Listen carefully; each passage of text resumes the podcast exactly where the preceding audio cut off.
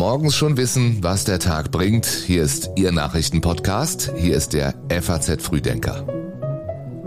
Guten Morgen. Heute ist der 29. November und das ist das Wichtigste für Sie an diesem Dienstag.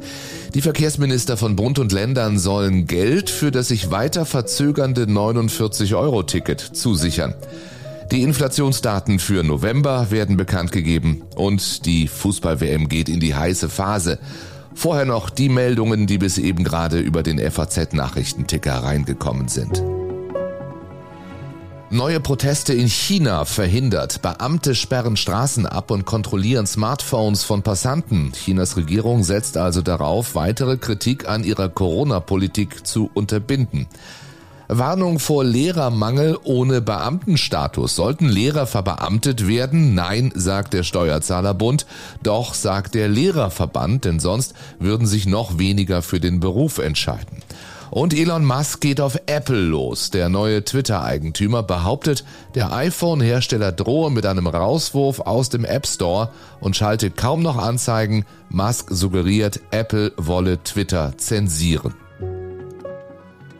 Die Texte für den FAZ Frühdenker Newsletter hat Rebecca Buchsein geschrieben. Mein Name ist Jan Malte Andresen. Schön, dass Sie diesen Tag mit uns beginnen. Wir haben mit dem 49-Euro-Ticket ein Ticket geschaffen, das das Tarifsystem für Busse und Bahnen revolutioniert. Ein Ticket für ganz Deutschland. Da gab es nochmal Lob für die eigene Arbeit von der grünen Fraktionschefin vergangene Woche im Bundestag. Nur so schnell, wie die Ampel sich das vorgestellt hat, wird dieses 49-Euro-Ticket nicht kommen.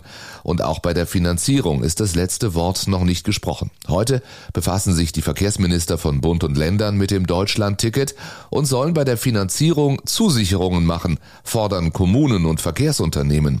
Denn denn es gibt Unsicherheiten, zum Beispiel wie hoch mögliche Einnahmeverluste durch das neue Ticket ausfallen und wie stark sich höhere Energie- und Personalkosten auswirken. Deswegen fordern die Kommunen und Verkehrsunternehmen, dass die Minister im Notfall noch einmal Geld nachschießen. Drei Milliarden Euro würden nicht reichen. Die Verkehrsminister von Bund und Ländern beraten heute bei einer Sonderkonferenz, wie gesagt, über das Thema. Bremen hat als Vorsitzland den Antrag eingereicht, die Maskenpflicht in Bus und Bahn bundesweit zur Einführung des Deutschlandtickets Anfang März abzuschaffen, falls die Pandemielage das zulässt. Bundesverkehrsminister Wissing wollte eigentlich, dass das Deutschlandticket Anfang des kommenden Jahres eingeführt wird, doch daraus wird nichts, prognostiziert der Hauptgeschäftsführer des Verbands der deutschen Verkehrsunternehmen im Gespräch mit der FAZ. Zitat, der Zeitpunkt des Beginns wird der 1. Mai sein. Wie hoch war die Inflation im November? Das Statistische Bundesamt gibt heute die vorläufigen Daten bekannt. Und für die Eurozone sagt die Präsidentin der Europäischen Zentralbank Christine Lagarde gestern, sie wäre überrascht, wenn es das schon gewesen wäre mit der Inflation. Man werde die Zinsen auf ein Niveau anheben, das sicherstelle, dass die Inflation zeitnah auf das mittelfristige EZB-Ziel von zwei Prozent zurückkehre. Zumindest das Tanken ist deutlich billiger geworden in Deutschland. Diesel kostete nach Angaben der Plattform Clever Tanken im Schnitt 1,86 Euro je Liter, so wenig wie seit Anfang März nicht mehr. Super E10 lag bei 1,75. Wirtschaftliche Folgen des Ukraine-Kriegs sind heute auch Thema in Berlin.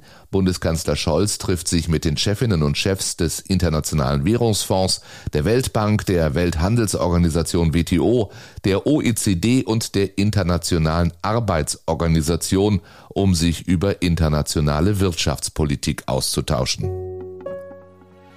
Dann ist da der Ampelstreit um ein neues Einbürgerungsrecht. Kurz gesagt geht es bei den Plänen von Innenministerin Faeser darum, die Fristen für die Einbürgerung auf bis zu drei Jahre zu verkürzen und die Möglichkeit zur Mehrstaatigkeit zur Regel zu machen. Rückendeckung bekommt die Ministerin gestern von Kanzler Scholz. Wer auf Dauer hier lebt und arbeitet, der soll auch wählen und gewählt werden können. Der soll Teil unseres Landes sein mit allen Rechten und Pflichten, die dazugehören. Unzufrieden über Nancy Fasers Gesetzentwurf ist der Koalitionspartner FDP. Generalsekretär Girsaray sagte der FAZ, die Einwände richteten sich weniger gegen die Details der Vorschläge, als vielmehr dagegen, dass weitere Elemente einer vereinbarten Einwanderungs- und Ausländerpolitik fehlten. Wir haben hier ein Gesamtpaket vereinbart, sagt er. Dazu zählten auch Fragen der Steuerung und Kontrolle von Zuwanderung und die Bekämpfung der illegalen Migration. Das Bundesinnenministerium indes verweist darauf, dass der Gesetzentwurf den Formulierungen des Koalitionsvertrags entspricht. Ministeriumssprecher Maximilian Kall. Wir können dazu nur sagen, dass wir äh, den Koalitionsvertrag genauso umsetzen, äh, die Vereinbarungen zum Staatsangehörigkeitsrecht genauso, wie sie getroffen sind. Ähm, das ist ja ein zentrales Vorhaben dieser Koalition, verbunden mit dem klaren Bekenntnis dazu, dass Deutschland ein Einwanderungsland ist und sich das auch in unserer Rechtsordnung niederschlagen muss. Und das entspricht, wie gesagt, sowohl dem Koalitionsvertrag als auch dem, der gemeinsamen Arbeitsplanung der Innenpolitikerinnen und Innenpolitiker der Ampel. Über die Kritik aus Reihen der Union hatten wir gestern ja schon gesprochen, also dass CSU-Mann Dobrindt vor dem Verramschen der Staatsbürgerschaft warnt und auch der CDU-Vorsitzende Merz die Pläne kritisiert. Der Deutsche Gewerkschaftsbund DGB unterstützt derweil die Pläne für ein neues Staatsbürgerschaftsrecht. Eine erleichterte Einbürgerung sei ein positives Signal an Millionen Menschen mit Migrationsgeschichte in Deutschland, aber auch an Fachkräfte aus dem Ausland, so der DGB. Bei der Fußball-WM geht es mehr und mehr in die heiße Phase und heute in ein politisch brisantes Spiel. Irans Nationalmannschaft steht seit mehr als zwei Jahrzehnten bei einer WM wieder gegen Erzfeind USA auf dem Platz. Der Druck auf die iranischen Spieler ist groß. Die Führung der Islamischen Republik dürfte durch einen sportlichen Erfolg vor allem innenpolitischen Innenwind erhoffen. Die Anhänger der Proteste im Land warten hingegen auf eine weitere Solidaritätsbekundung der Nationalelf. Das Spiel gegen die USA ist unglaublich aufgeladen, sagt auch Winfried Schäfer, der auch mal in Teheran als Trainer gearbeitet hat, im Gespräch mit der FAZ. Es ist beinahe schon unheimlich, wenn man sich vorstellt, wer da aufeinander trifft und unter welchen Vorzeichen, so Schäfer.